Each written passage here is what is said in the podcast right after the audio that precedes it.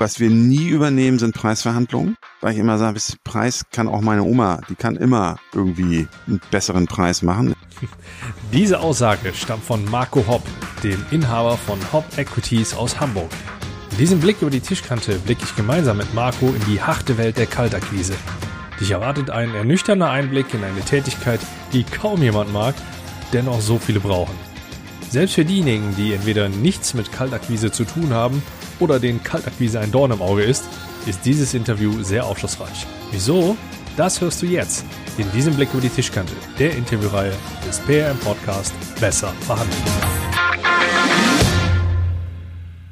Hi und herzlich willkommen. Ich bin Andreas Schrader und in diesem Podcast bekommst du wertvolle Tipps für deine Verhandlungen. Damit du allerdings nicht nur meine Sichtweise hörst, hole ich mir auch regelmäßig interessante Menschen vors Mikro, um mit diesen dann den Blick über die Tischkante zu werfen. Kaltakquise oder Cold Calling verschafft vielen ein mulmiges Gefühl. Zum einen, weil niemand außer Verkäufern selbst Verkäufer mag und zum anderen, weil Ablehnung, und das haben Neurowissenschaftler herausgefunden, unser Gehirn an der gleichen Stelle aktiviert wie körperliche Verletzung oder Erkrankung. Einige sprechen dann gerne auch vom Bandscheibenvorfall der Seele. Also was passiert? Die angerufene Seite reagiert genervt, denn niemand will etwas angedreht bekommen und die anrufende Seite ist oftmals gehemmt, denn Ablehnung gehört zur Kaltakquise dazu, wie das Abend in der Kirche. Aus diesem Grund suchen viele, die etwas verkaufen müssen, auch nach einer Abkürzung zur Geschäftsanbahnung und sind empfänglich für Angebote aller automatisierte Neukundenakquise ohne Cold Calling. Der Vertriebler in mir schaut zweigeteilt auf dieses Thema. Automatisierte Neukundenakquise klingt klasse. Nur ganz ehrlich, wo bleibt denn da der Spaß? So modern ich mich selbst auch wahrnehmen mag, so gebe ich dennoch zu, ich mag Akquise und ich sehe sie auch nicht als übel an. Wenn ich also zum Hörer greife, dann drehe ich niemandem etwas an. Nein, ich weiß, dass ihm das, worüber ich mit ihm sprechen möchte, weiterhelfen wird. Im Moment sogar mehr denn je, denn Krisen werden am Verhandlungstisch gemeistert. Doch davon müssen, ganz zu meinem Überraschen, immer noch mehr Menschen überzeugt werden. Man könnte fast denken, sie hätten aus der ersten Welle nichts gelernt. Und wo wir jetzt schon mal beim Thema Lernen sind, greife ich direkt ein paar Inhalte auf. Für das heutige Interview habe ich einen Gesprächspartner gewonnen, der gleichzeitig einen Charakter darstellt, der mir häufig in Verhandlungen begegnet.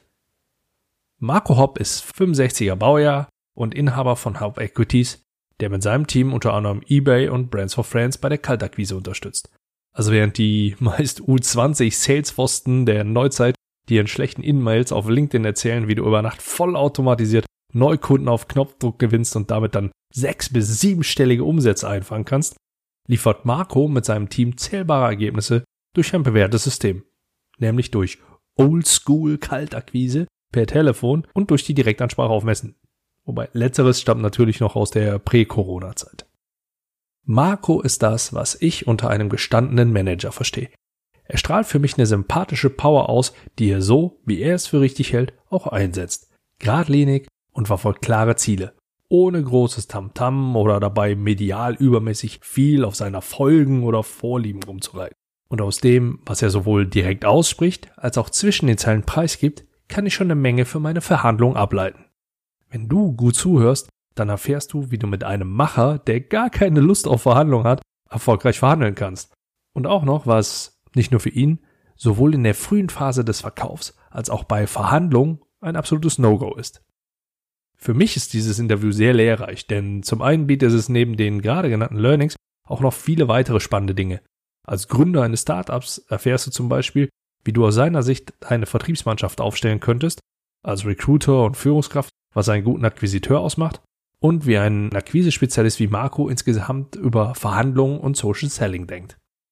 Nun will ich allerdings nicht zu viel verraten und ich bin mir sicher, dass du, selbst wenn du nichts für Kaltakquise übrig hast, hier etwas für dich und deine Verhandlungen mitnehmen kannst. Deshalb wünsche ich dir jetzt viel Spaß beim Blick über die Tischkante mit Marco Hopp von Hopp Equities. Dann sage ich an der Stelle herzlich willkommen, Marco Hopp, bei mir im Podcast. Ja, Andreas, ganz lieben Dank für die Einladung und auch äh, an deine Zuhörerinnen und Zuhörer äh, von mir ein herzliches Willkommen. Marco, ich steig direkt ein, um es mit den dir vielleicht bekannten Vertriebsfloskeln zu machen. Ich komme direkt zum Punkt für dich. oh Gott, ja.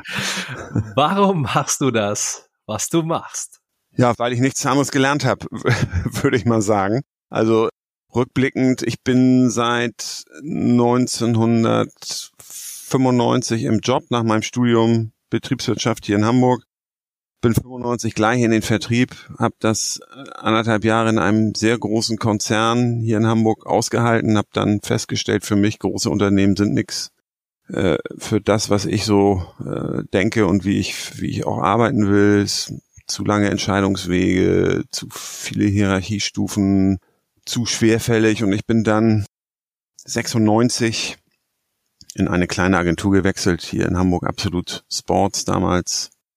Äh, Fünf-Mann-Laden ähm, waren wir und ähm, haben die ersten Highways Classics gemacht und daraus hat sich ein ganzes Portfolio von Events ähm, ähm, herausgebildet und ich war immer für das Thema Vermarktung zuständig. Also ich durfte immer mich darum kümmern, dass wir genügend Sponsoren gewinnen für diese Events, die wir da kreiert haben. Und im Prinzip mache ich das gleiche heute nur auf etwas andere Art und Weise. Also das Thema Akquisition treibt mich seit ja seit 1996 im Prinzip und ähm, bin jetzt mit, äh, mit einem kleinen Team hier von acht Leuten fleißig dabei, dieses Thema auszubauen, aber eben nicht mehr im Sport, sondern tatsächlich in allen anderen Bereichen, also in der Industrie. Okay, ich habe gesehen, du hast ja auch namhafte Kunden, hat man vielleicht schon mal gehört, sowas wie eBay oder SAP. Das sind so die, die Flughöhen, in denen du dich bewegst, richtig? Äh, SAP war noch nicht dabei, wobei wir äh, SAP ähm, äh, Software äh, vertrieben haben für einen großen Kunden. Äh, eBay tatsächlich einer meiner, meiner ersten Kunden 2010, so nach zwei Jahren der Selbstständigkeit, kam dann tatsächlich über eine Empfehlung der Kontakt zu eBay. Jetzt wird man sich fragen, hm, was braucht eBay in der Akquise? Die haben ein, ein, ja, einen Ansatz, der da heißt, sie wollen mit den großen Marken und Retailern direkt Geschäft machen. Also die sollen möglichst viel ihrer Waren auf eBay direkt an den Endkunden verkaufen. Und ähm, ja, wir durften äh, uns 2010 darum kümmern, diese Marken und Retailer anzusprechen, um sie ähm, von dem eBay-Konzept zu überzeugen und um möglichst viel Ware dann von denen auf eBay ähm, platzieren zu können. Also auch da Ansprache, Kaltakquise, das ist das, was wir, was wir ja machen als Service, als Sales is a Service würde man heute sagen, gab den Begriff, gab es damals noch nicht. Im Grunde genommen ist es Sales oder Acquisition as a Service, ja. Mhm. Acquisition as a Service muss ich ein bisschen schmunzeln. Ich glaube, das wird, wird schwierig in der Abkürzung, das so zu ja, vertreiben, oder? Deswegen habe ich auch äh, mich dagegen entschieden, das äh, erst äh, abzukürzen, sondern wir sagen immer Sales as a Service, wobei wir tatsächlich ähm, ähm, Neukundenakquise auf Entscheiderebene als Dienstleistung anbieten, kombiniert mit dem Thema ähm, Beratung im Vertrieb. Also wir sind, ich habe immer gesagt, wir sind keine Berater, wir sind Umsetzer, da, dafür stehen wir auch und äh, das ist unsere DNA. Äh, wir sind jetzt seit ja, gut anderthalb Jahren, aber e-, eben auch mit, mit einem Beratungsansatz am Markt, weil die Kunden es einfach äh, fordern, also uns gefragt haben, ob wir sie nicht auch auf der Ebene unterstützen können. Und das machen wir hier mit meinem Geschäftsführungspartner Thorsten Biegel, der sich da sehr gut drum äh, und wirklich äh, sehr erfolgreich drum kümmert. Wir haben eben auch tatsächlich dann äh, Mandanten, die bei uns erstmal nur Beratungsleistungen abfragen und sich daraus dann im späteren Verlauf eines Projektes mit Sicherheit auch Umsetzungsthemen im Bereich der, der Neukundengewinnung ergeben werden. Jetzt sehe ich bei uns ein paar Parallelen, denn so wie, wie du hauptsächlich in Vertriebsbereichen eingesetzt wirst, bin halt auch ich mit dem Thema Verhandeln relativ häufig im, im Vertrieb wiederzufinden. Mhm. Jetzt hast du dich auf die Spezialität Akquise fokussiert. Ja. Wie unterscheidest du denn ganz krass zwischen Vertrieb und Akquise? Also ich kenne jetzt so die, die Bezeichnung noch aus der Vergangenheit. Hunter und Farmer werden vielleicht dem einen oder anderen hier ein Begriff sein. Bei der Akquise würde ich mich konzentrieren auf den Begriff Hunter. Ja. Ähm, nur wie, wie siehst du das? Wie, wie beschreibst du denn Akquise? Definieren wir das mal ganz kurz, damit wir auch alle vom gleichen sprechen. Ja. Also die unsere, unsere Erfahrung in den letzten Jahren zeigt, dass Vertrieb heute nicht mehr das ist, was ich noch unter Vertrieb verstehe. Also wenn wir in große Organisationen gucken oder auch in den Mittelstand gucken, dann fängst du als Vertriebler klassisch in einem Unternehmen an, steigst da ein und dein Vorgesetzter sagt dir so, hier sind mal ihre 100 oder 200 Kunden, kümmern sich mal um die, ähm, dass wir mit denen im nächsten Jahr fünf oder zehn Prozent mehr Umsatz machen. Also Vertrieb ist heute aus der Erfahrung, die wir hier haben, in der Auseinandersetzung oder auch in dem Dialog mit unseren Mandanten heute immer zu 80 Prozent Bestandskundenbetreuung. Und dann kommt noch ganz, ganz viel Administration dazu. Also die Vertriebler dürfen heute Systeme bedienen und befüllen mit Daten. Sie sitzen in Workshops, sie dürfen Projekte begleiten oder umsetzen. Und das Thema Neukundenakquisition, also wirklich die, die Kaltakquisition, um inkrementelles Wachstum zu generieren, macht im Schnitt unter fünf Prozent der Arbeitszeit eines Vertriebsmitarbeiters aus. Und Akquisition ist eben keine Bestandskundenbetreuung, sondern Akquisition, gerade das Thema Neukundenakquise auf B2B-Entscheiderebene, so wie wir es machen, ist eben jemanden anzusprechen, der dich, dein Unternehmen und dein Produkt noch nicht kennt und der im Zweifel gar nicht weiß, dass es dich gibt oder dass es dein Produkt und deine oder deine Dienstleistung gibt. Und du konfrontierst ihm im positiven Sinne das erste Mal mit deinem Angebot.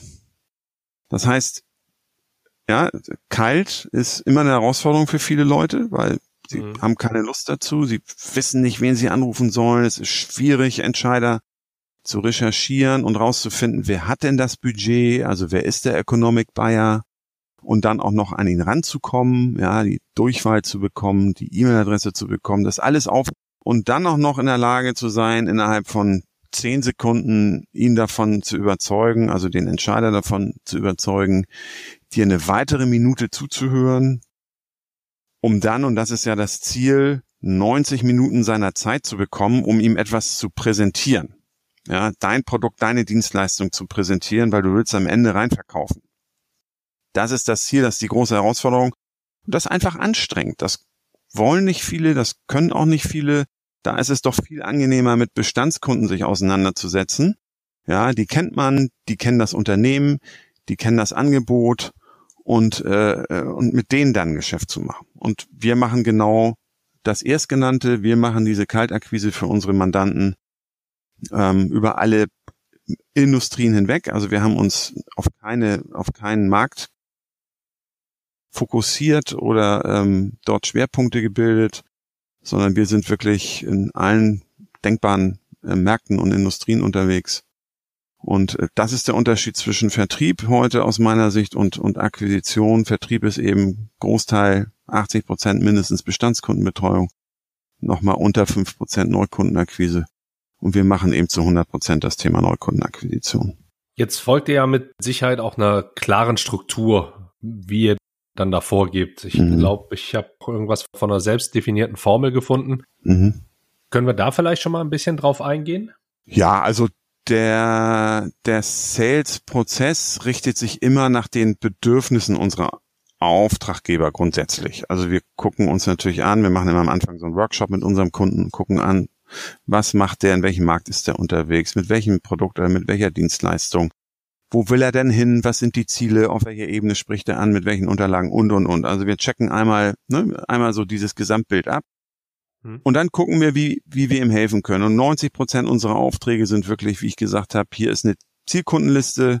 Wir brauchen einen ihrer qualifizierten Akquisitionsmanagerinnen oder Manager, ähm, die in unserem Namen, in unserem Auftrag unsere Zielkunden, die wir gerne hätten, ansprechen.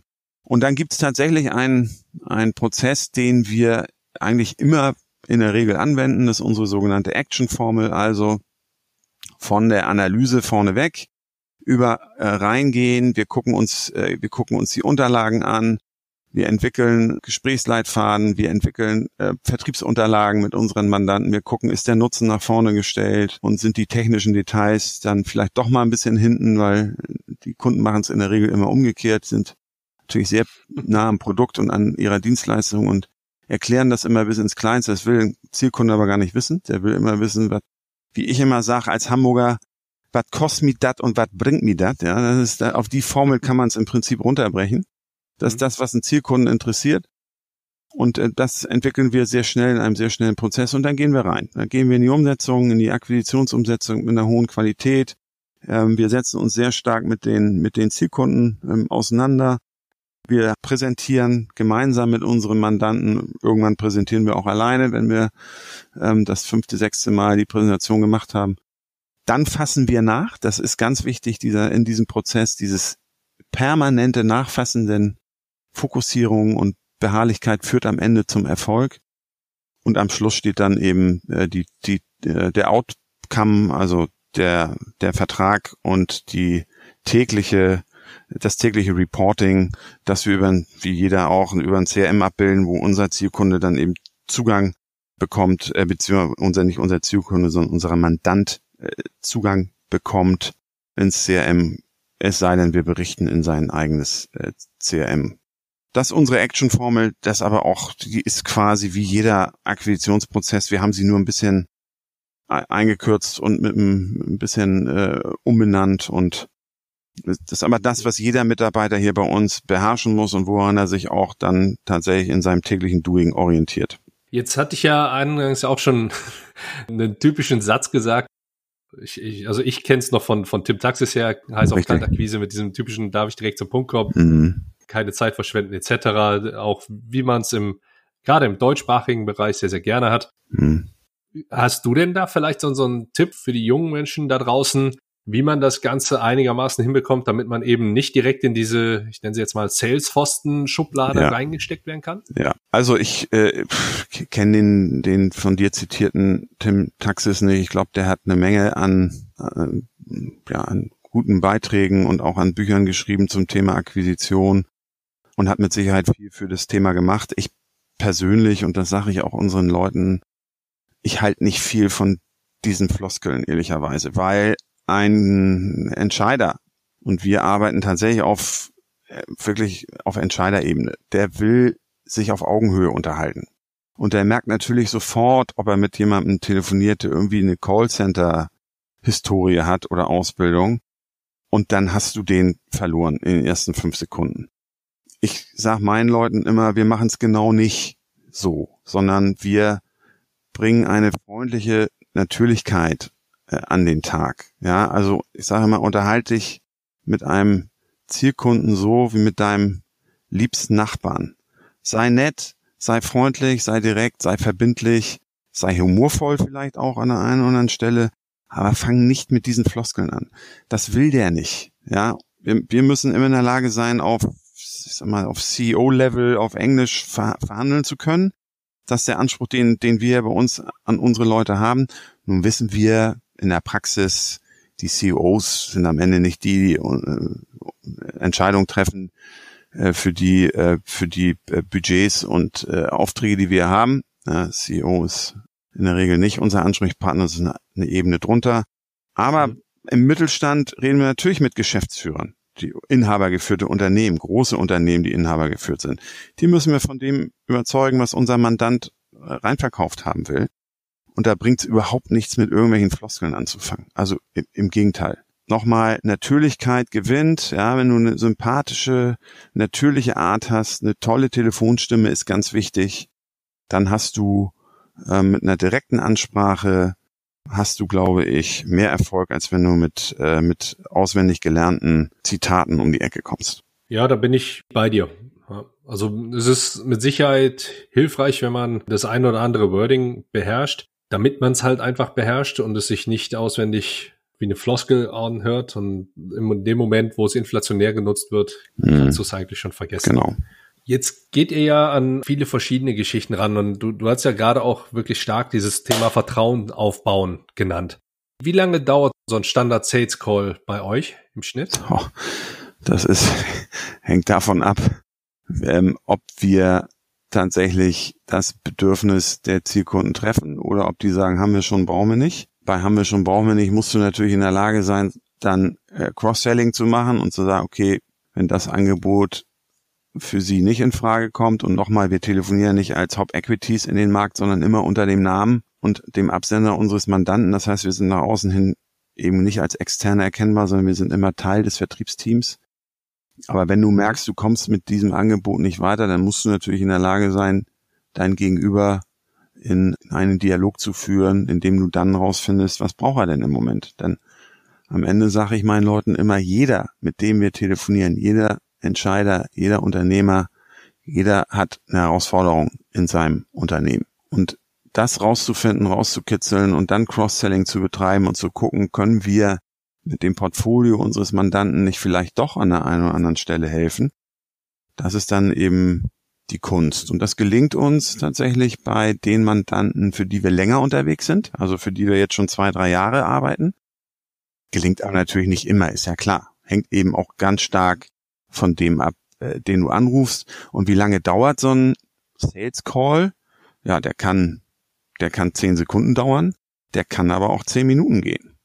Weil unser Ziel nochmal ist immer 90 Minuten der Zeit zu bekommen, die ein Entscheider hat, der unser Unternehmen, beziehungsweise das Unternehmen, für das wir unterwegs sind, das Produkt oder die Dienstleistung noch nicht kennt. Das ist ja ein großer, ist eine große Hürde. Ja, die Leute haben heute alle keine Zeit mehr und ich brauche 90 Minuten und die muss ich bekommen, weil ich will ihnen in 90 Minuten erklären, was unser Mandant Tolles hat und warum es genau das Richtige für, für den Zielkunden ist.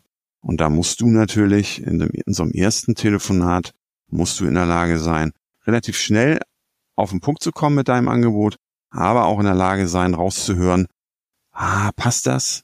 Sind wir jetzt richtig bei dem? Ist er überhaupt der, den wir brauchen? Oder reden wir mit dem völlig falschen? Ja, also vielleicht ist er gar nicht der richtige, den wir, den wir in dem, in dem Zielunternehmen brauchen. Vielleicht ist es ein Kollege oder eine Kollegin. All das müssen wir rausfinden, um dann überzeugend argumentieren zu können, warum es wichtig ist, in einer oder in zwei Wochen nochmal 90 Minuten per Videokonferenz zusammenzukommen. Mit Fokus auf die Schlagzahl, das ist ja auch nochmal was, was oftmals als eine entsprechende KPI im Raum schwebt. Ich kann mich noch dran erinnern, bei mir waren es immer so zwischen 40 und 60. Wie, wie ist es bei euch? Ja, also äh, du hast heute natürlich ganz viele Anwählversuche, weil die, weil du eben die Leute ähm, nicht mehr so erreichst wie noch vor fünf oder sechs Jahren. Das heißt, die Anwählversuche sind, sind heute schon relativ hoch. Aber wenn wir, ich sag mal, 60 bis 70 ähm, äh, Telefonate am Tag führen, und da ist ja auch ganz viel, hm, ich erreiche den nicht, aber ich erreiche eine Kollegin oder einen Kollegen, der gerade dann ans Telefon geht und rede mit dem und erkundige mich da nochmal, ist denn der, den wir brauchen, der richtige Ansprechpartner oder ist es jemand anders im Haus?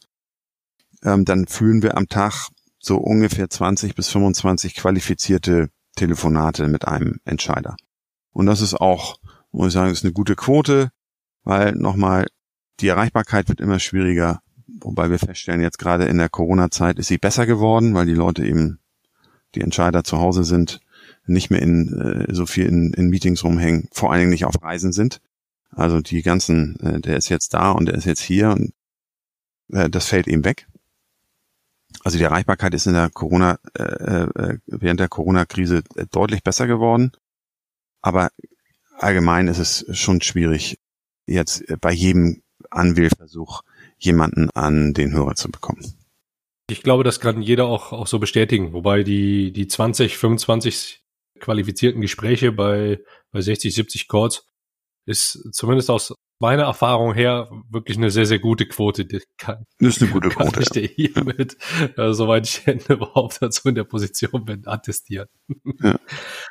ja, und es steht und fällt aber natürlich auch mit der Qualität der, der Recherche, die du dann machst. Ne? Also wir kriegen in, in der Regel kriegen wir von unseren Mandanten ähm, gerade mal einen Firmennamen. Mhm. Und, und eine Position, die wir, die wir quasi als Target erreichen müssen, also ein CFO oder ein Marketingleiter oder ein Vertriebsleiter.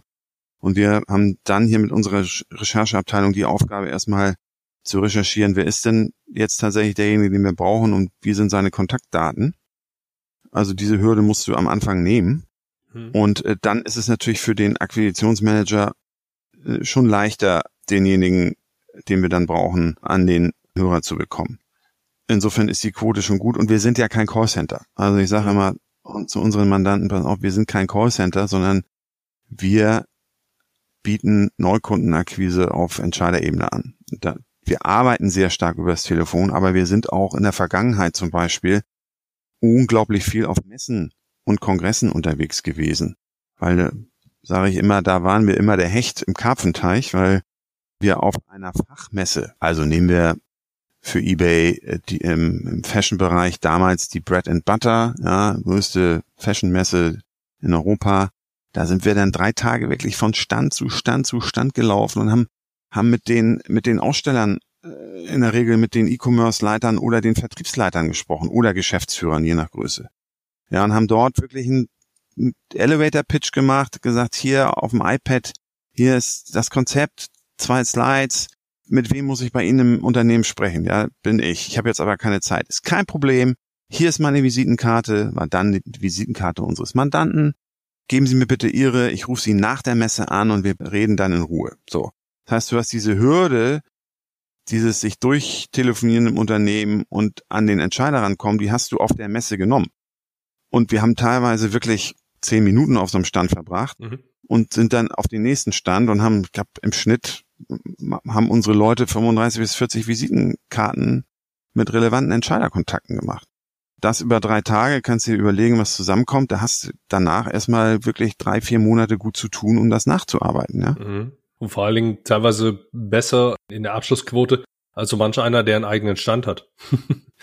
Definitiv. Ja. Also ich halt, ich halt, wenn du ein tolles Produkt hast, dann macht ein Stand Sinn für uns äh, und auch für unsere Mandanten, die da unterwegs sind, deren Zielgruppe war dann immer auf der Messe, haben wir gesagt, ein Stand macht gar keinen Sinn. Lassen Sie uns, das Geld können wir uns sparen. Wir gehen hin und bearbeiten die Aussteller. Ja, mhm. das ist viel, viel effizienter. Als Oberthema bei mir steht ja Verhandlungen drauf. Und du hattest es ja auch schon durchblicken ja. lassen. Verhandlungssicherheit ist auch bei euch extrem wichtig. Jetzt seid ihr soweit und das übernehmt ihr ja auch teilweise als Service mit in eurem Prozess, korrekt? Ja, ja. Und, ähm, was verstehst du denn genau unter Verhandlungssicherheit? Naja, ich muss, also ich muss schon mich auskennen natürlich in dem Produkt und in der, in der Dienstleistung, die ich verkaufen will. Ehrlicherweise überlassen wir das Verhandeln, wenn es nachher um die Verträge geht. Wir haben ja teilweise mit sehr komplexen Themen zu tun, also Software für die Energiewirtschaft als Beispiel. Ja, haben wir, haben wir ähm, relativ lange vertrieben für einen großen Anbieter da kann ich gar nicht mitverhandeln, weil die Themen sind so komplex, dass ich das begleiten kann. Also das Projektdesign macht immer der Fachverantwortliche unseres Auftraggebers. Wir verschicken das Angebot an den Zielkunden.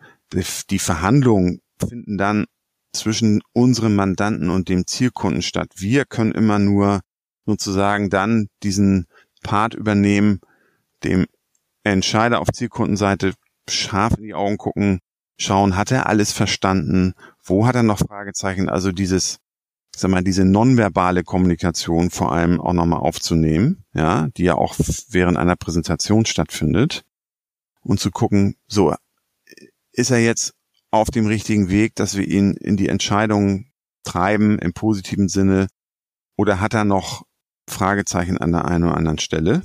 Was wir nie übernehmen, sind Preisverhandlungen weil ich immer sage, Preis kann auch meine Oma, die kann immer irgendwie einen besseren Preis machen. ist nie unser Ansatz, über einen Preis äh, zu diskutieren. Wenn der Kunde das unbedingt, also unser Auftraggeber das unbedingt will, dann soll er es machen, sondern ich unter verhandle viel lieber über, über Leistung. Ja, also sag immer, das ist der Preis, der ist gerechtfertigt. Äh, wenn Sie äh, mit dem noch nicht ganz zufrieden sind, dann lassen Sie noch lieber noch an der einen oder anderen Stelle über Leistung sprechen, anstatt über den Preis. Und ja, das ist so, so begleiten wir unsere Projekte. Ich bin ohnehin, muss ich ehrlicherweise gestehen, ich bin auf der einen Seite, glaube ich, ein, ein harter Verhandler, wenn es um die Interessen unserer Mandanten geht. Und ich hasse es, für uns, für mich, für unsere Unternehmung zu verhandeln. Also das ist so, ja, da, da, da schlagen so zwei Herzen in meiner Brust, weißt du? Auf der einen Seite nervt, mhm. nerven Verhandlungen mich, wenn es um unsere Leistung geht und wenn ich, so, und wenn ich merke, da ist ein Kunde jetzt unser Mann, potenzieller Mandant, der fängt irgendwie an, komisch zu werden oder komisch zu verhandeln, habe ich schon keine Lust mehr drauf, dann lasse ich das, weil ich, ich suche mir meine Kunden tatsächlich immer aus. Und ich merke sehr früh, ob ich mit einem Kunden gut zusammenarbeiten kann oder nicht. Und das zeigt sich sehr stark auch in den Verhandlungen. Und wir sind schon früh dazu übergegangen, wenn wir Verträge für uns verhandeln, also ein potenzieller Kunde hat Interesse an unserer Dienstleistung, dann machen wir eine Open Book Kalkulation. Ich sage dem genau, was das kostet bei uns. Ich zeige dem auch die Kosten und ich sage ihm, was ich dann sozusagen als Aufschlag verdienen muss, damit wir hier irgendwie ähm, ein bisschen Spaß haben. Und dann verhandeln wir immer noch eine erfolgsabhängige Vergütung, die orientiert sich tatsächlich dann an dem, was wir bringen. Und das ist es. Da hat mich äh, tatsächlich einer unserer ersten Kunden noch draufgebracht. Der wollte nämlich plötzlich äh, von mir fünf Mitarbeiter haben, die ich ihm stelle. Also wir wollten das Projekt ausweiten. Und der hatte sowas noch nie gemacht und ich hatte zehn Jahre her, ich hatte sowas auch noch nie gemacht. Also haben wir uns beide hingesetzt und haben eine Excel aufgebaut. Wir haben geguckt, was sind denn die Kosten, die wir uns anfallen? Was kosten die Leute? Dann haben wir noch eine Handling-Fee rein, rein ähm, äh, kalkuliert.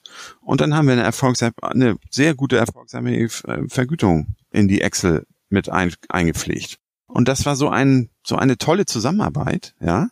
Also ich habe quasi dieses Business diesen Business Case gemeinsam mit meinem Kunden entwickelt. Ich habe gesagt, ey, so kann's doch auch gehen. Also, weißt du, ich finde, der Markt ist so transparent heute, der Internet und so. Ich krieg, krieg, kann überall, kann ich zu jeder Zeit jedes Angebot abfordern. Da muss ich doch nicht wie so ein Pokerspieler irgendwie da sitzen und Stunden, Tage, Wochen lang äh, die mit verdeckten Karten auf dem Tisch so tun, äh, als, als, als so, als hätte ich jetzt hier etwas was, was es woanders nicht gibt und was ich unbedingt zu, zu diesem Preis durchsetzen will. Macht aus meiner Sicht überhaupt keinen Sinn. Die Zeit und die Nerven, die spare ich mir einfach. Ja, indem ich mit, ganz offen mit meinem Kunden kommuniziere, pass auf, das kostet das, kann dir zeigen, warum es so, äh, so teuer, also so günstig ist. und, äh, und, äh, und, und das müssen wir einfach am Ende des Tages verdienen. Und das hätten wir gerne noch als, als Sahnehaube oben drauf. So machen wir es für uns. Und wenn es natürlich um die Interessen unserer Kunden geht, also wenn wir für unseren Kunden etwas verkaufen, dann agieren wir tatsächlich genau andersrum. Da sind wir, stellen wir uns schon hart auf. Ja, da müssen wir uns hart aufstellen im Interesse unserer Mandanten. Und da überlassen wir aber auch einen Großteil, wie ich eben schon gesagt habe, unserer, unseren Auftraggebern, weil ich kann nicht für den in Verhandlungen gehen. Ich kann ihm, ich kann diese Verhandlungen, und das machen wir auch, begleiten. Und ihm sagen, pass auf, ich glaube, ich habe mein Gefühl und auch das, was ich da gesehen habe, sagt mir, der ist noch nicht so weit oder der an einer anderen Stelle noch ein Fragezeichen. Ich glaube, wir müssen hier nochmal nachbessern. So. Und wir gucken dem dann immer tief in die Augen und sehen zu, dass wir ihn, dass wir den Entscheider zu einer, zu einer Entscheidung treiben. Das ist unsere Aufgabe. Ja. Okay. Das klingt schon spannend. Da, da kann ich schon eine ganze Menge mit anfangen und, und daraus ziehen. Ich habe in dem Zusammenhang noch eine kurze Frage. Du hast ja mhm. jetzt auch vermehrt so dieses Thema vorab schon mal anschauen, was ich als Screening bezeichne. Das heißt, ich schaue mir zum Beispiel mein Gegenüber bei LinkedIn oder bei Xing an, aktuell mhm. eher bei LinkedIn als bei Xing.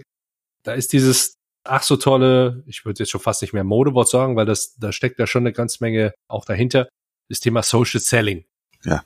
Ich habe vor kurzem irgendwo den Satz aufgeschnappt, Kaltakquise ist tot, es greift kein Mensch mehr zum Telefonhörer. Heutzutage Social Selling das, was über allem steht. Mhm.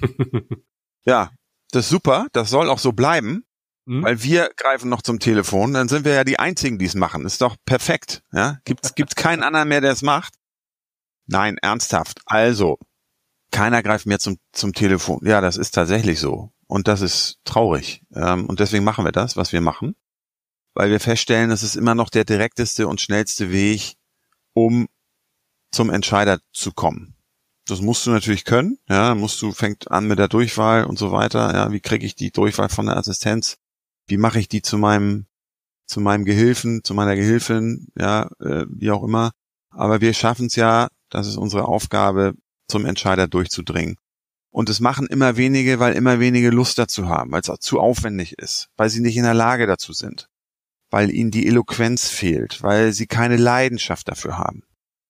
Und Deswegen machen wir das und nochmal, wir sind kein Callcenter, aber das Telefon ist schon eins unserer wesentlichen Kommunikationsinstrumente, über die wir unser Ziel erreichen.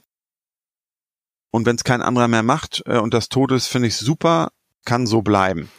Social Selling funktioniert natürlich auch, vor allem aber im B2C-Bereich. Also, ja, wir beide kennen's, wir werden zugeballert ähm, mit, mit Angeboten über soziale ähm, Kanäle und Medien. Äh, und das reicht von, ja, von, von äh, fast moving Consumer Goods, Goods über, keine Ahnung, über eine sehr komplexe Dienstleistung.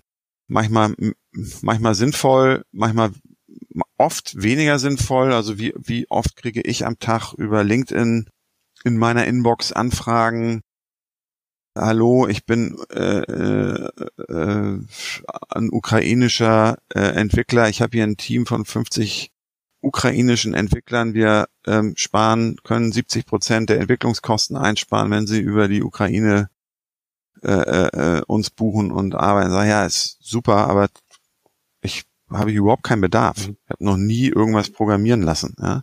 Werde ich wahrscheinlich auch nicht. Kriegst du denn auch Angebote so in dem Bereich, hey, ich helfe dir zu Neukunden? Ja, auch natürlich ganz viel, unfassbar viel. Und da gibt auch da haben wir schon echt gute Gespräche geführt. Also mit echt netten, jungen, motivierten Kolleginnen und Kollegen und das finde ich immer gut, wenn einer motiviert ist, weißt du? Dann so. Dann sage ich immer, da ist schon mal die erste, die erste Voraussetzung. Da muss einer mit Leidenschaft dabei sein. Mhm. Ja, und da sind ganz viele draußen, die das mit Leidenschaft machen die mir aber am Ende nicht glaubhaft vermitteln können, wie sie es denn machen, also wie sie es denn anstellen. Das ist dann immer so, ja, und du kannst mich dann immer anrufen und wir betreuen dich und wenn du eine Frage hast und wir machen hier über LinkedIn ganz viele Kampagnen und so. Und wenn du dann aber tiefer reingehst und fragst, ja, wie, wie macht ihr das denn und was macht ihr denn da? Und so, ja, das zeigen wir dir denn, wenn wir den Vertrag zugeschickt haben und du uns erstmal für 3500 Euro im Monat auf ein Jahr buchst. So. Ja, habe ich natürlich keine Lust zu. Also erstmal kann ich selber Akquise machen. Nun sind wir nicht die Social Media Experten, mhm. ja, sind wir noch nicht. Da arbeiten wir natürlich dran, ja, weil das Zweifel vielleicht auch nochmal ein Angebot sein kann, um äh, Akquisitionsprojekte, die wir hier machen, zu begleiten. Mhm. Aber ich möchte ganz klar wissen von so einem, was kaufe ich denn da? Und das, die, hm, viele kommen mir das nicht erklären. Das ist dann immer so ein bisschen so, so ein Nebel, der da noch ist ich glaube trotzdem, dass das funktioniert. Also ich glaube nochmal, du kannst, glaube ich, viel über Social Media mittlerweile machen. Ich weiß das von, von Kolleginnen und Kollegen, die da sehr erfolgreich unterwegs sind.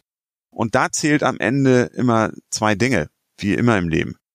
Ganz konkretes Angebot, ja, sag, was du hast und wo ist, wo dein Mehrwert ist und richte dieses Angebot an die, die es wirklich interessiert und die einen wirklichen Bedarf haben da ist ja auch für uns die Herausforderung, auch in unserem täglichen Business, wenn ich jetzt von meiner Dienstleistung ausgehe, wo ist denn der heute, von dem ich gesichert sagen kann, er hat eine Vertriebsherausforderung in der Neukundenakquisition?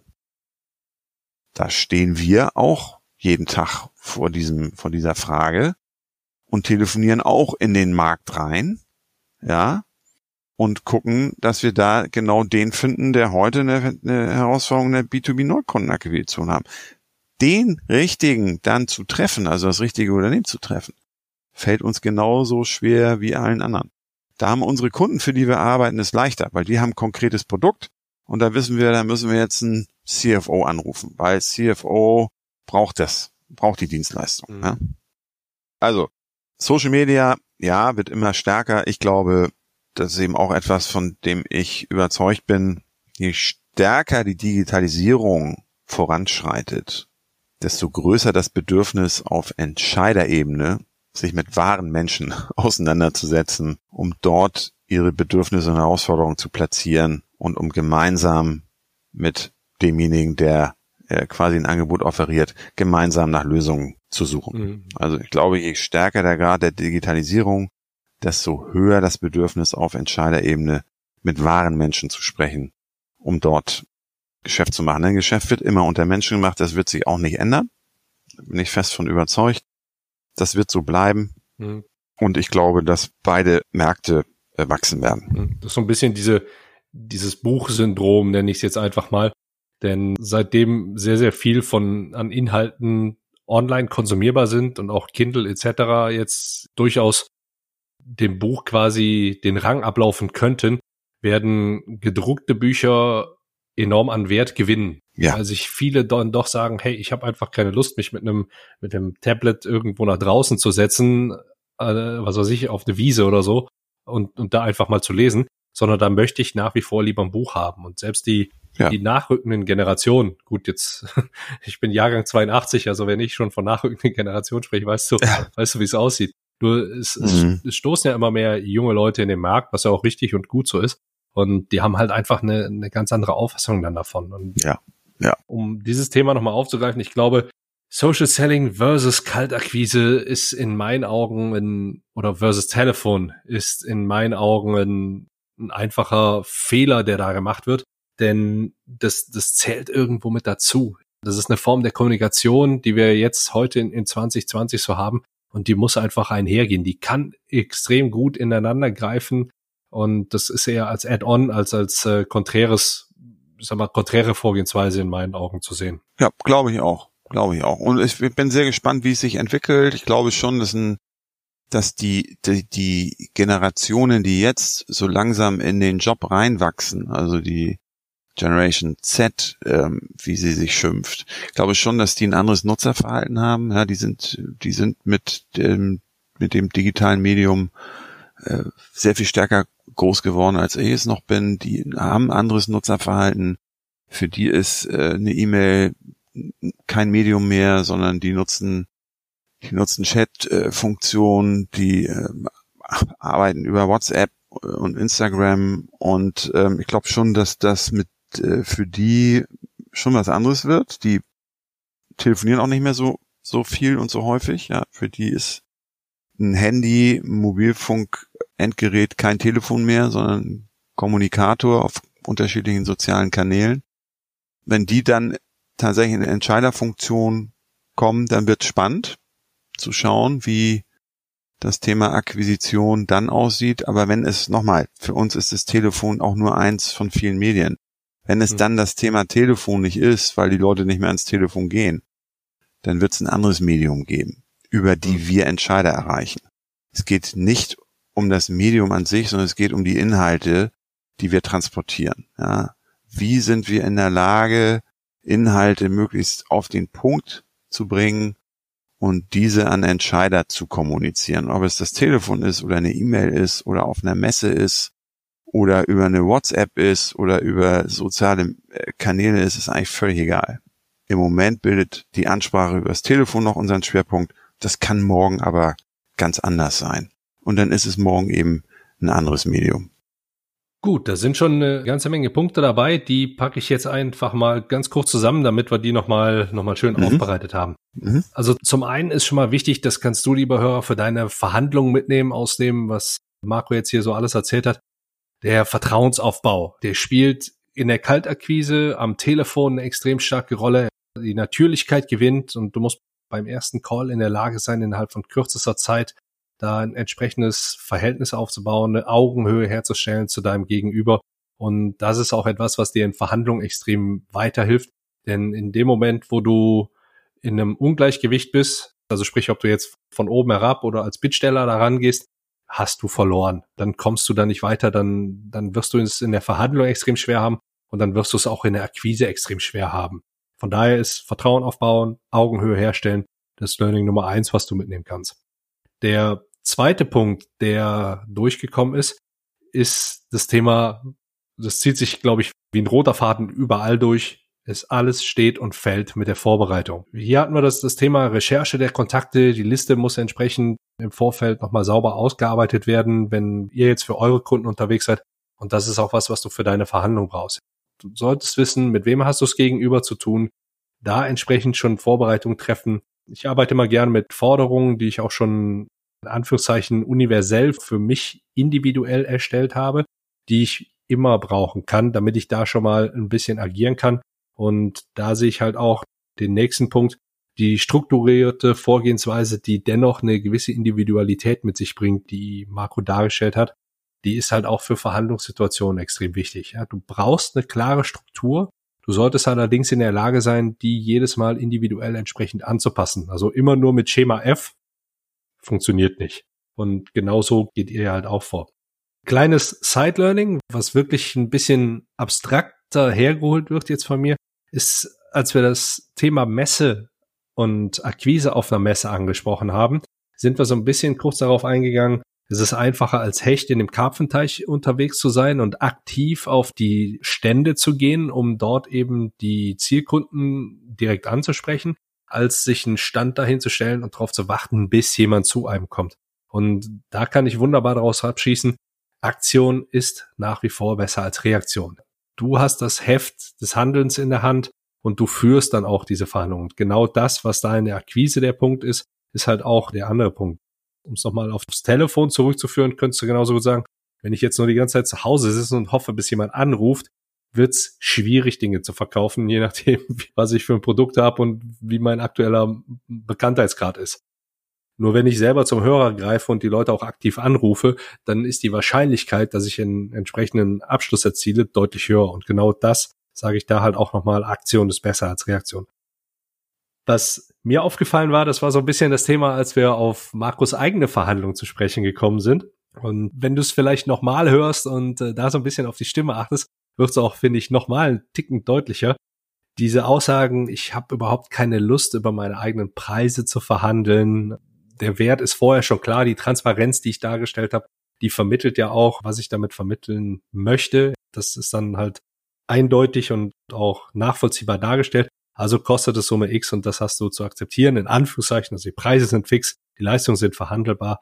Da wurde schön deutlich, Emotionen in Verhandlungen können extrem tödlich sein.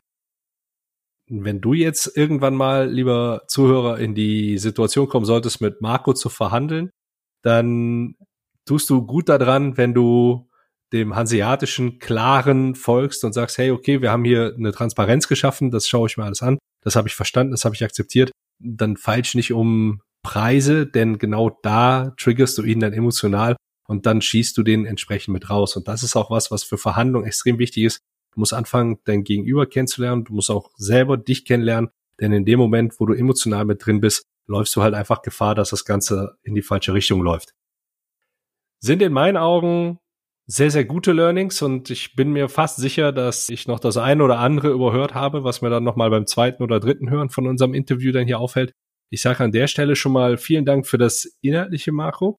Du kommst allerdings nicht drum herum, so wie jeder meiner Interviewgäste, sich am Ende meines Interviews auch nochmal sieben kurzen Fragen zu stellen, auf die ich vielleicht eine kurze Erklärung haben möchte. Die erste Frage, die ich für dich habe, ist, Marco, Worauf bist du stolz? Och, stolz machen mich meine, meine beiden Töchter jeden Tag. Da, auf die bin ich wirklich stolz. Ähm, auf meine Frau, auf die Kolleginnen und Kollegen, mit denen wir hier wirklich jeden Tag, glaube ich, echt einen guten Job machen. Ist nicht leicht, Leute zu finden, die genauso bescheuert sind wie ich, also die da wirklich im positiven Sinne eine Schraube locker haben und sich diesen, dieser Herausforderung der Neukundenakquisition äh, wirklich immer wieder stellen, jeden Morgen motiviert sein und im, im Auftrage unserer Mandanten ähm, Akquise zu machen, das ist nicht leicht. Also ich merke das, ich bin jetzt 55 Jahre alt, mache jetzt, glaube ich, gefühlt 25 Jahre Akquisition. Mir macht das immer noch Spaß, aber du hast auch den einen oder anderen Tag, wo du einfach sagst, oh, heute würde ich doch lieber gerne mal rausgehen, so an den Strand oder so und sich dann doch wieder zu motivieren. Ich glaube, da, da ja, bin ich irgendwie stolz drauf. Auf was kannst du am besten verzichten? Boah, was kann ich am besten verzichten? Ich habe mal anderthalb Jahre lang gar kein Alkohol getrunken. Ähm, das ist mir relativ leicht gefallen, ehrlicherweise. Trink jetzt auch in der Woche kein Alkohol, sondern nur am Wochenende mal ein gutes Glas Wein oder wenn man mal mit den mit mit Freunden unterwegs ist oder mal ein Essen macht, dann äh, trinkt man natürlich mal mehr als ein Glas Wein. Aber ich glaube, auf Alkohol kann ich, kann ich gut verzichten. Mir geht's nach irgendwie vier Gläsern Gin Tonic immer richtig schlecht am nächsten Tag. Also ich vertrage das nicht so gut und insofern glaube ich, äh, fällt mir das nicht schwer, auf Alkohol verzichten zu müssen. Wer oder was inspiriert dich? Och, ganz viele Leute äh, inspirieren mich. Ich ähm, äh, höre relativ viele Podcasts. Ich versuche regelmäßig zu lesen und bin immer fasziniert, wenn ich einen guten Podcast gehört habe oder ein gutes Buch in der Hand habe, dann merke ich, wie so die Gedanken, ja, wie ich so eigene Gedanken entwickle zu diesen Themen und versuche daraus auch immer was abzuleiten für mein privates oder oder mein äh, berufliches Leben. So, also ja, so Themen, die die ich spannend finde, äh, gute Gespräche mit Leuten, die ich kennenlerne, von denen ich was lernen kann. Ja, ich lerne jeden Tag äh, in meiner Arbeit, weil wir immer in unterschiedlichen Märkten unterwegs sind, mit unterschiedlichen Unternehmen zu tun haben, äh, mit logischerweise durch unseren Job mit ganz, ganz vielen Leuten in Kontakt kommen und da gibt's immer wieder Begegnungen, die mich unglaublich inspirieren. Gut, das ist super, weil dann, dann haben wir die nächste Frage. Ich glaube, die muss ich mal überarbeiten. Die haben wir dann auch schon direkt beantwortet. Wie bildest du dich weiter? Ja, ich versuche tatsächlich jedes Jahr ein herausragendes oder für mich herausragendes ähm, Seminar zu buchen. Die haben gar nicht mal immer was mit Vertrieb oder Akquisition zu tun, sondern ich interessiere mich auch für andere Themen.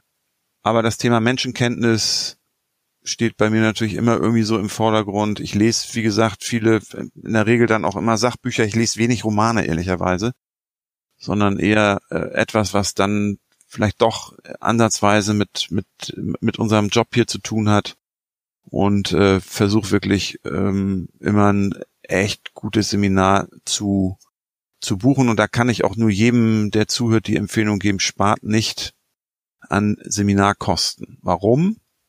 Es gibt ganz viele Angebote, die sind dann so irgendwie, ja, hier kommen wir für 90 Euro mit 3000 Leuten, das ist nicht so meins.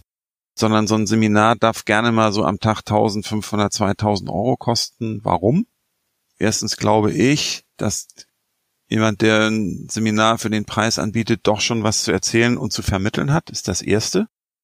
Und zweitens, und da bin ich natürlich wieder in meiner Akquise-Rolle, ich weiß genau, dass Leute, die sich das gönnen, ähm, oder die das von ihren unter von ihrem Arbeitgeber quasi zugesprochen bekommen, in Entscheiderposition sitzen. Das heißt, für mich ist auch so ein Seminar wieder eine Form der Eigenakquisition, weil ich da wieder spannende Leute kennenlerne, die in, ja, in, in Unternehmenspositionen sitzen, die potenziell meine nächsten Kunden werden können. Was würdest du dir selbst zu Beginn deiner Karriere raten? Boah, das ist eine ganz schwierige Frage. Ich habe mich, ich habe mich eigentlich nie um meine Karriere gekümmert. Ich war, war, war auch nie mein Anspruch, Karriere zu machen.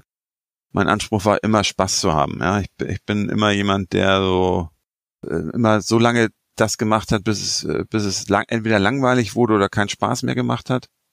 Ich sage immer, folge deinem Herzen. Also frag dich wirklich, ist das, was du machst, das, was dich erfüllt? Ist das, was du machst, das, was, wofür dein Herz schlägt, was deine Leidenschaft ausmacht, wo du dich wiederfindest, wo du dich selbst verwirklichen kannst. Und das sollte immer an oberster Stelle stehen. Es macht keinen Sinn, Sachen zu machen, die einem keine Freude bereiten. Ja, es gibt immer mal Situationen, Momente, Phasen im Leben, die einem weniger Freude bereiten. Wenn man sieht, das ist nur für einen überschaubaren Zeitpunkt so, dann muss man es aushalten wenn man das Gefühl hat, es nimmt kein Ende, muss man was ändern. Also für mich war immer wichtig, Spaß an der Arbeit zu haben. Auch erstmal unabhängig von, von dem wirtschaftlichen Erfolg, weil ich glaube, der kommt automatisch mit dem, was man macht, wenn man es mit Leidenschaft macht. Wie lautet dein Verhandlungstipp für unsere Zuhörer? Ja, dass ich ja selb selber vorhin schon gesagt habe, mich offenbart habe, dass ich wenn es um unser Geschäft geht, schlechter Verhandler bin. Mein, mein Tipp ist immer, ich, ich spiele immer mit offenen Karten.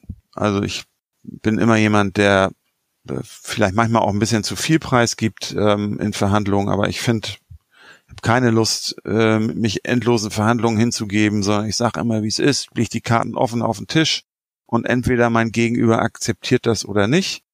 Und ähm, ich versuche immer auch, ähm, da habe ich in der Vergangenheit echt Glück gehabt, immer Kunden für Kunden arbeiten zu dürfen, wo ich merke, das passt. Ja, da ist ein Verhältnis da, da ist ein Vertrauensverhältnis da, der versteht, was wir machen. Der weiß auch, dass wir nicht zaubern können. Also Vertrieb ist ein Marathon, ist kein Sprint. Das heißt, das, was wir machen in der Akquise, braucht auch immer ein bisschen Zeit. Wir haben oft mit Firmen zu tun gehabt, die haben das nicht gesehen. Die, das waren Startups, die, un, die unglaublich ähm, äh, ungeduldig waren, natürlich auch aus der wirtschaftlichen Situation herausgetrieben, wo ich dann mich am Ende geärgert habe, dass ich mit denen überhaupt einen Vertrag geschlossen habe. Also in Verhandlungen für mich immer wichtig, mit offenen Karten zu spielen. Hm, okay. Womit wirst du in diesem Jahr aufhören? Zu lange zu reden. zu lange, zu viel, zu viele Schachtelsätze zu bilden. Ich bin gerade dabei, tatsächlich ein bisschen an meiner Rhetorik zu fallen, um noch schneller, noch prägnanter auf den Punkt zu kommen und nicht abzuschweifen. Ich neige dazu, abzuschweifen, das merke ich. Und das möchte ich abstellen und da trainiere ich gerade so ein Stück weit dran und ähm, ich hoffe, dass das zum Ende des Jahres, das, was ich da gerade mache, ähm, Früchte trägt. Es ist selten aufgefallen heute. Danke. Gut. So, bevor es jetzt hier noch in die, in die ganz andere Richtung läuft, ich bin durch für meinen Teil. Ich sag vielen, vielen Dank und sowohl an dich, Marco, für die Zeit und die Offenheit, mit der du hier mit uns über deine ganzen Geschichten, über die Akquise gesprochen hast. Und ich glaube, da ist auch nochmal wirklich klar geworden, du bist und bleibst ein Vollblut-Akquisiteur. Du machst das wirklich mit Herzblut und da können sich eine ganze Menge Leute die Akquise jetzt nicht ganz so hoch bei sich im Kurs stehen haben, vielleicht was von abschauen. Und wenn sie es nicht wollen, sollen sie dich einfach beauftragen und oder zumindest, wenn, wenn sie passen, sollen sie sich zumindest mit dir in Verbindung setzen und schauen, ob du das Ganze dann nicht übernehmen kannst. Denn Leute sollen immer das machen, was ihnen Spaß macht, denn so werden sie erfolgreich. Das gilt auch für eure Verhandlungen. Verhandelt da, wo ihr Spaß habt. Werdet besser dabei, indem ihr den einen oder anderen Tipp mitnehmt, den ihr hier gehört habt, baut ihn mit ein und ihr werdet mit Sicherheit besser verhandeln. In dem Fall bleibt gesund. Ich sag vielen Dank dir, lieber Zuhörer, für die Zeit, die du hier zugehört hast. Vielen Dank dir, lieber Marco. Und in meinem Podcast ist es so, famous last words, the stage is yours, sie gehören dir. Ich bin raus für meinen Teil. Danke. Tschüss. Andreas, ganz lieben Dank ähm, für die Einladung. Es hat mir sehr viel Spaß gemacht. Hoffe, ich konnte ein bisschen was mitgeben zum Thema Akquisition. Wahrscheinlich ein Stück weit weniger zum Thema Verhandeln, aber ich hoffe, der eine oder andere hat was äh, mitgenommen und ja, nochmal ganz, ganz lieben Dank für die Einladung und ich hoffe, wir sehen uns bald.